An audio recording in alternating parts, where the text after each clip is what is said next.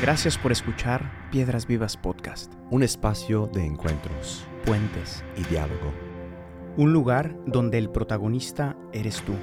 Tus sueños, ilusiones, miedos y anhelos más profundos son también los nuestros. Porque la iglesia no son sus edificios, programas o estructuras. La iglesia está viva, la iglesia sigue caminando. La iglesia eres tú. Episodio 34, hermano Gustavo. Y entramos en un nuevo campo. Bienvenidos a todos ustedes, obviamente. A tu podcast siempre, favorito. a tu podcast favorito. La iglesia eres tú. Porque se pierden sus programas, edificios y estructuras. es que eh, escuchar todos los días eh, la introducción sí. te, te hace que te la Lo vas a memoria. soñar en la noche, sí. Yo supongo que todos ustedes la adelantan, entonces no tienen que sufrir esto, pero nosotros Nosotros sí, todos los la días. escuchamos todos los días al preparar. Em, bueno, entra- cambiamos de contexto. Yo nomás doy una introducción rápida porque este episodio realmente lo preparó todo John. Es un episodio que a él le encanta. eh, está muy bueno. Entonces yo creo que voy a pasar callado la mayor parte del episodio. No, hombre. Pero, hombre. pero hago una introducción breve. Em, damos un giro histórico. Es Yes. decir, es- estamos en el periodo de Reyes. Vimos la corrupción de Salomón y esto tiene una consecuencia muy grande también a nivel de estructuras. Esa corrupción del corazón genera una corrupción de estructuras. Sí. Los reinos se dividen y eso hace que, que- que- la corrupción se extienda justamente a todo el pueblo, ¿no?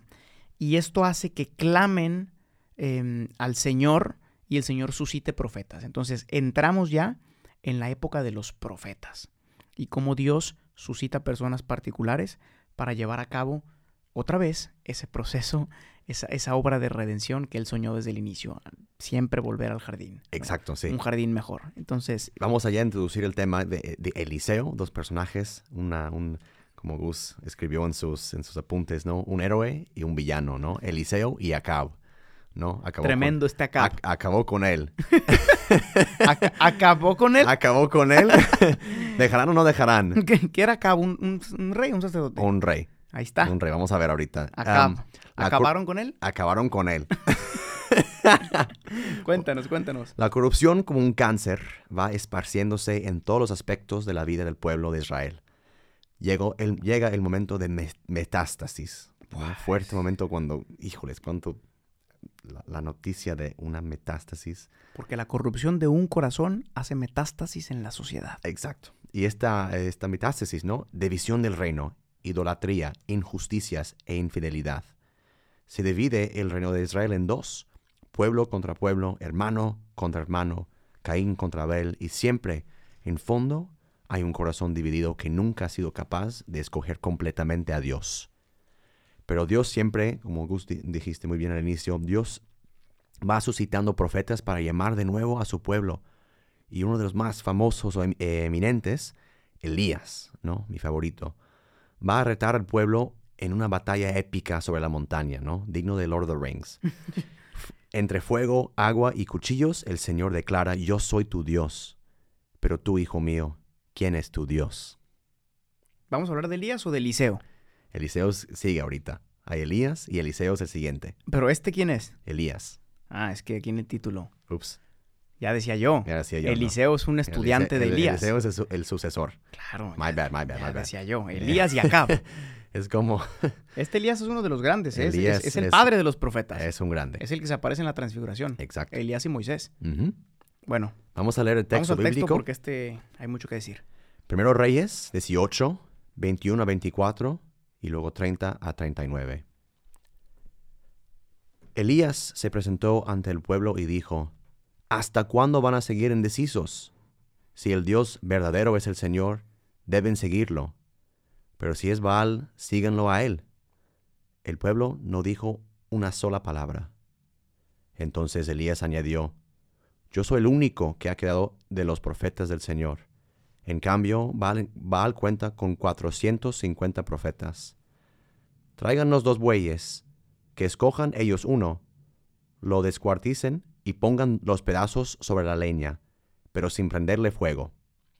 Yo prepararé el otro buey y lo pondré sobre la leña, pero tampoco le prenderé fue- fuego. Entonces invocarán ellos el nombre de su Dios, y yo invocaré el nombre del Señor. El que responda con fuego, ese es el Dios verdadero. Y todo el pueblo estuvo de acuerdo. Entonces Elías le dijo a la gente, acérquense. Así lo hicieron. Como habían dejado en ruinas el altar del Señor, Elías lo reparó. Luego recogió doce piedras, uno, una por cada tribu descendiente de Jacob, a quien el Señor le había puesto por nombre Israel. Con las piedras construyó un altar en honor del Señor, y alrededor cavó una zanja en que cabían quince litros de cereal. Colocó la leña, descuartizó el buey, puso los pedazos sobre la leña y dijo, llenen de agua cuatro cántaros y vacíenlos sobre el, el, holocausto y la leña. Luego dijo, vuelvan a hacerlo. Y así lo hicieron. Háganlo una vez más, les ordenó. Y por tercera vez vaciaron los cántaros. El agua corría alrededor del altar hasta llenar la zanja. A la hora del sacrificio vespertino, el profeta Elías dio un paso adelante y oró así, Señor Dios de Abraham, de Isaac y de Israel, que todos sepan hoy que tú eres Dios en Israel, y que yo soy tu siervo y he hecho todo esto en obediencia a tu palabra. Respóndeme, Señor, respóndeme, para que esta gente reconozca que tú, Señor, eres Dios y que estás convirtiéndoles el corazón a ti. En ese momento cayó el fuego del Señor y quemó el holocausto, la leña, las piedras y el suelo y hasta lamió el agua de la zanja. Cuando vieron esto, todos se postraron y exclamaron, El Señor es Dios, el Señor es Dios. The word of the Lord, my brother. Powerful, my brother. With the sound of thunder, shout amen.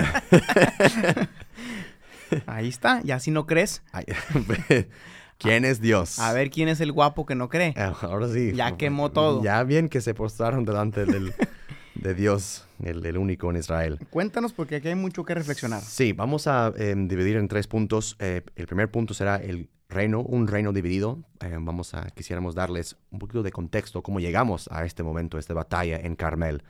El segundo punto se, va a ser sobre más personal, tu corazón dividido, el corazón dividido del pueblo de Israel. Y por último vamos a, llegar a la elección, ¿no? Escoger al único Dios que es mi Dios. Entramos de lleno en este contexto histórico. Gus, dijiste muy bien que llegamos a un momento donde empieza como por decir, eh, parecen muchas grietas en la, en la en el configuración política de este reino, ¿no? el pecado eh, y la corrupción tienen sus repercusiones fuertes y dañinas en el reino de que David y Salomón extendieron con tanto trabajo. Tristemente Salomón muere como un tirano, consumido por su búsqueda sin frenos del poder el placer y la gloria humana. Y, ahora su corazón, leemos al final de su vida ya viejo, cae en, la, en, una folía absoluta, ¿no? Eh, como quieres todavía seguir em, acumulando más bienes, construyendo proyectos enormes ah, y, hace a la gente, hace a la gente de, Israel, hace los, los, hace hacer los trabajos. esclaviza. Los esclaviza. Trabajos forzados. Como faraón. Como el faraón de Egipto, ¿no? Y, esta presión destroza eh, la unidad de las doce tribus de Israel. Diez de esas doce tribus se separan y forman lo que se llama, eh, lo que se llamará el reino del norte, ¿no? lo que es básicamente hoy en día hacia el norte de Jerusalén. Y, muchas veces en la Biblia se refiere a este reino del norte simplemente como Israel. Mientras las dos tribus de Judá y Leví, el linaje de sacerdotal y real, Ah, forman lo que se llama el reino del sur, alrededor de la ciudad de, Jerusalén.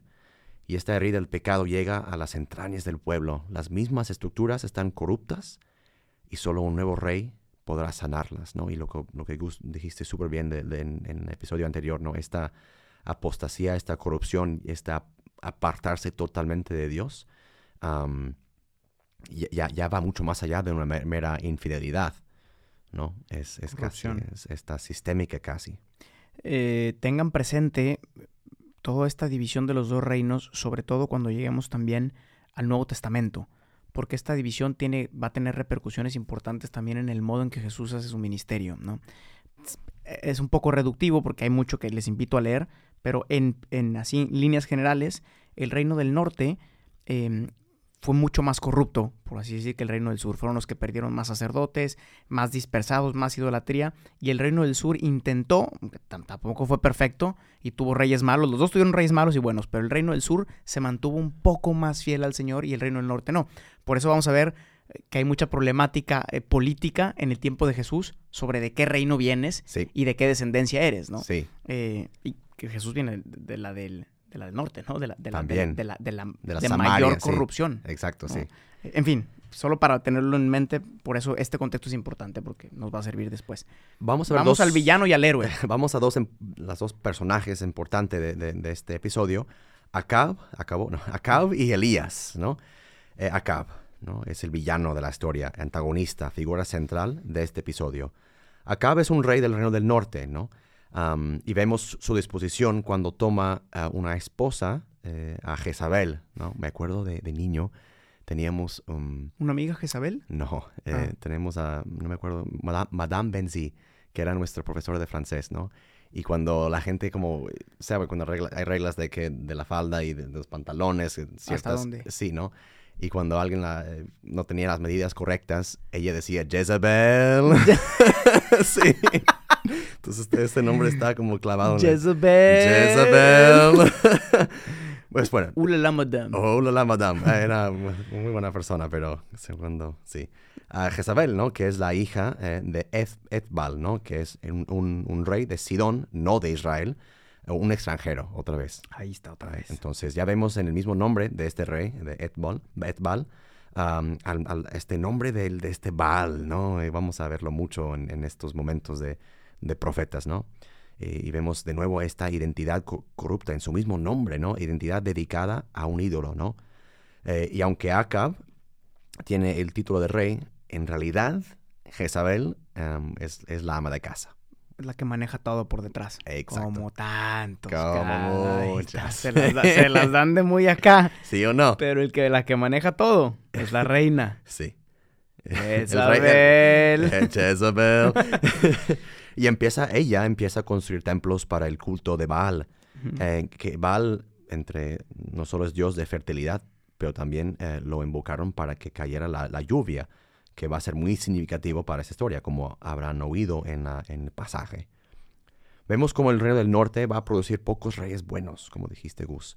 Y a raíz de esto es un sistema que ignora la ley, ¿no? El Torah, que por ejemplo, este mm, acá toma eh, como esposa a una mujer extranjera. En cambio, tenemos Elías, grande Elías. El héroe. El héroe de la historia, ¿no? Eh, en estos tiempos de confusión y corrupción, Dios de nuevo no deja a su pueblo abandonado. Dios manda profetas y ellos toman un rol importante, porque son esta voz que llama al pueblo otra vez a la alianza. Y a veces sus mensajes, eh, ahorita estamos en clases de, de profetas, con, don Pedro Mendoza. Ya veremos. Son tremendos. son completamente, sus mensajes son completamente apocalípticos, ¿no? O sea, nadie se salva. parejos, agarran parejos. Todos, ¿no? pero esos mensajes también, a su vez, son exámenes de conciencias eh, para que justo el Hijo regresa al Padre. Elías, su mismo nombre, Elías, el Señor es mi Dios. Eh, es uno de los profetas que con corazón puro trata de sanar las estructuras políticas y religiosas con una vida totalmente dedicada a Dios que lo llamó. A mí me sorprende cómo en, la Biblia, pero en la historia también de la iglesia después, em, cuando la estructura ha llegado a tal nivel de corrupción, a veces esperamos que la misma estructura se corrija a sí misma, ¿no? ¿Cuándo va a cambiar la iglesia? ¿Cuándo van a hacer algo? ¿Quién? ¿Quién? ¿Quién? No, en la historia ha habido siempre necesidad de personas concretas, de profetas que tienen su corazón puesto en el Señor y que desde abajo y desde dentro, porque no lo hacen fuera de la iglesia, los grandes profetas y los grandes santos, Francisco Asís y tantos, Elías, son gente que desde abajo, pero desde adentro, con un corazón en el Señor, van cambiando las estructuras, pero a nivel personal. Qué fácil es echarle la culpa a la estructura. Exacto, porque qué difícil es cambiar tu vida. Tantas veces quisiéramos que el cambio viniera desde arriba. Eh. Eh, not always, my brother. Eh. Entonces. no nunca. no. Esto em, esta división del reino eh, es, una mera, eh, es un mero reflejo de este corazón dividido del pueblo. Y ahora llegamos a la batalla épica en Carmel. ¿no? La escena de la confrontación está puesta ¿no? entre dos lados. dos, dos bandos, ¿no? Por decir. Ah, e- y, y- y hay una línea entre el bien y el mal, entre corrupción y pureza, entre fidelidad e idolatría. Y esta línea toca y llega al corazón humano, ¿no? Elías provoca la, bat- la batalla porque Dios fue rechazado por el pueblo y fueron con Baal, siempre corriendo tras los Baales, ¿no? y ellos pidieron a este Baal eh, la lluvia. Pero Elías dice, ah, ah, ah, dado que han olvidado a quien da el mismo aliento de vida, ¿no? Quien te creyó, am, tampoco les va a dar agua. Mm-mm. En, es, en una escena reminiscente eh, al del desierto, el pueblo queda sin agua. Y ahora sí, cuando toca sufrir, cuando toca tu vida, la gente se pone en movimiento para encontrar a quien realmente puede saciar su sed, tanto física, tanto existencial. Y ahora Elías reta a Acab y sus 400 sacerdotes de Baal a ver quién, quién realmente puede dar agua y quién realmente es Dios en Israel. Es solo hasta que tu vida física o tu, exi- o tu, o tu experiencia existencial tocan el límite que entonces nos preguntamos si existe un verdadero Y Dios. empezamos a mover. y empezamos a mover y a rezar, ¿no? Y aquí vamos a ver cómo Dios, cuando gritas, Yes, responde, exacto. pero después exige. Exige. ¿no? Vamos a exige ver una, eh, una elección. una elección y aquí está el tema de los ídolos. ¿no? Ídolos otra vez, sí, otra vez. Es que Otra vez, es que no se van a ir nunca, ¿eh? Y ni digan, ah, estos siempre hablan de eso, pues este es nuestro día cotidiano. es what it is. Seguimos luchando con eso hoy. Examinen tus conciencias. Vamos a hacer. Interesante notar un detalle histórico am, que tiene que ver con ídolos. Hemos notado que es casi imposible arrancar Egipto de- del corazón del pueblo de Israel. Y me encantó cuando Gus nos, te- nos lanzó esa pregunta también, ¿cuál es tu Egipto? Porque pues también te, te sacuda. Cuando se dividen los dos reinos, entre norte y sur, el rey Jer- Jer- Jeroboam, eh, nombres tan difíciles. Jeroboam. Jeroboam. Eh, eso fue el primer rey del reino del norte, ¿no? Y él para competir eh, con el reino del sur, que tenía el templo de Salomón, él puso No uno, dos. dos Dos- becerros de oro. Dos becerros de oro. También hay dos becerros ahorita en esa historia. Um, uno eh, de esos becerros de oro, otra vez Egipto. O sea, ¿sabes qué? No, no aprendemos. Volvemos a Egipto. otra vez. Otra vez. ¿no? Ahí vamos con el becerro. En la capital en- de Samaria, ¿no? Um, y otro en Betel, que estaba unos 50 kilómetros hacia el este de Samaria. Ah, y él, en el texto dice, él dice, este es el Dios quien te sacó de Egipto. O sea, textualmente lo que dijo Aarón en el, Egipto, en, en el, en el desierto. O sea, Ahí está. palabra por palabra. Eh, otra vez están de vuelta a Egipto. Y ahora Elías les pregunta, ¿hasta cuándo van a seguir indecisos? Una pregunta que nos interpela también a nosotros. ¿Cuánto tiempo vas a quedar sirviendo a dos maestros en tu vida? ¿Y cuánto tiempo vas a caminar por el desierto sin agua? ¿Hasta cuándo? ¿Hasta cuándo, Señor? Llegamos ya al momento de la lección, dramático en la, la cena, como lo, lo describe la Biblia. ¿Cuál es tu respuesta? O sea, el- Elías dice, a ver, señores, ¿dónde? ¿Vamos a la América o Chivas. a los Chivas? Y todos dijeron, Chivas. todos dijeron a la América, pero el Señor los quemó. y prendió fuego sobre el altar del rebaño sagrado.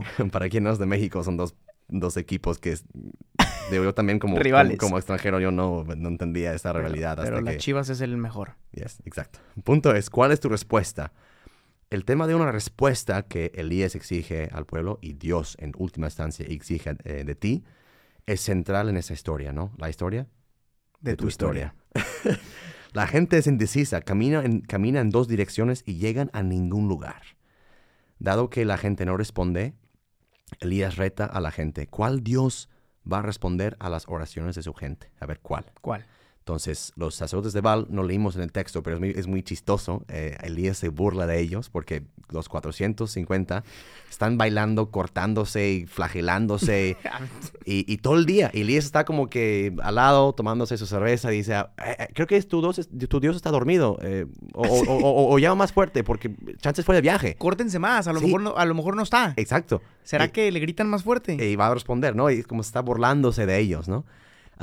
Y, y estos son muchísimos en- numéricamente en comparación a Elías, ¿no? Que es solo uno delante de su Dios. Que aparte otra vez este magnífico lenguaje bíblico simbólico que dice que los sacerdotes también están cojeando alrededor del altar, ¿no? Yes. Eh, tú dices, bueno, ¿y ese detalle qué? Por. Si ya dijiste que se están cortando y que, o sea, ¿cómo lo ridiculizas más? Bueno, es que, el- es que el hecho de que estén cojeando todos los sacerdotes, es, es un símbolo de que Israel no puede caminar recto por todos los dioses a los que sirve. ¿no? Todo es simbólico. Yes. Eh, im- impresionante, ¿no? Y, y- y no reciben ninguna respuesta. Y no pasa nada. Y no- Rezan, rezan, se rezan. cortan, hacen novenas. Que estaba pensando lo que dijiste en el becerro de oro, este capítulo ah, 22, am, que, que- que tu, tu ídolo no, no, no te va a contestar, no te va a dar respuesta, jamás. Ansi.